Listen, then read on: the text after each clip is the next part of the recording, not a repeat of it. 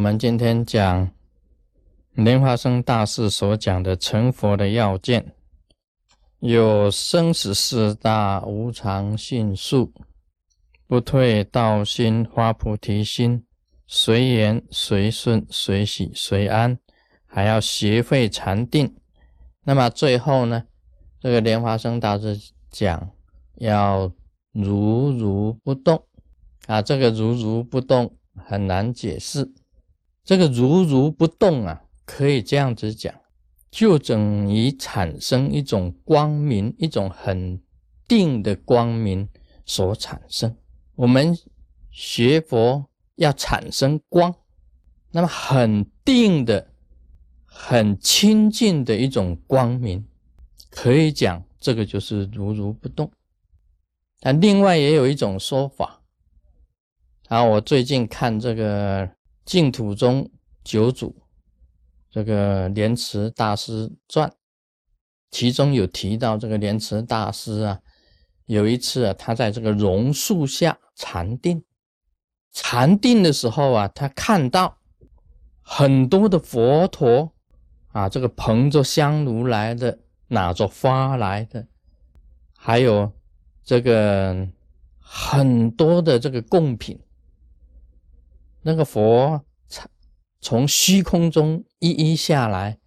然后给莲池大师啊，这个围着莲池大师绕圈，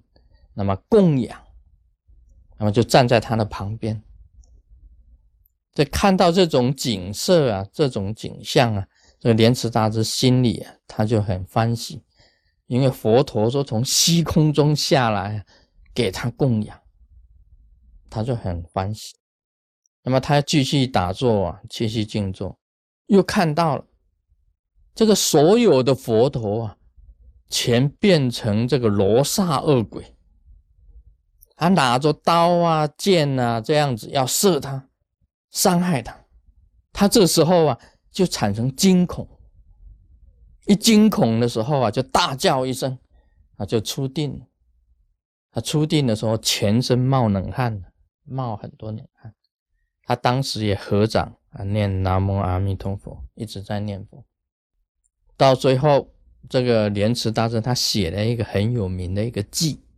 这个记就是讲他，所以他的这个经历，他看见佛下降，这个佛又化为魔，他不清楚这是什么一回事，那么他就写了一个记，这里面呢就提到了。如如不动，这四个字，我们行者，你在禅定里面呢，会有产生很多的幻象、幻听，会产生出来的。这个时候，这四个字就用到如如不动。你自己呀，啊，必须要知道这个是幻象，你要定心，由定里面产生光明。清净的光明，这个才是正念。你假如随着幻象走，由幻象来引导你，那么你有可能啊，佛显现的时候你欢喜，魔显现的时候你惊怖，一会儿欢喜，一会儿惊怖，你就会颠倒妄想。所以禅定里面呢，见所有的相，听到所有的声音。一概是如如不动，所以禅宗有一句话讲啊，这个佛来杀佛，魔来杀魔，意思就是这样子讲，你要如如不动，禅定就是如如不动，放大光明照世间，啊，这个就是本身来讲起来啊，这个。我看《莲池大师传》，他本身也有这样子的一个经历，看到佛变成魔，魔又变成佛，那么一会儿现供养，一会儿要杀你。我们学定的人呢，所谓的定，就是说你见相，听到幻声，看到幻象，要以幻破幻。你自己知道这个是幻觉，是由你自心所产生，不能为他所动。你为他所动了，就由他牵引，不是狂喜就是狂悲，不是狂喜就是狂悲的。那我们行者要用什么态度呢？如如不动啊！这个莲花生大师给你指示的很清楚，如如不动。佛陀当初啊，在教导大家的时候是这样子。你执着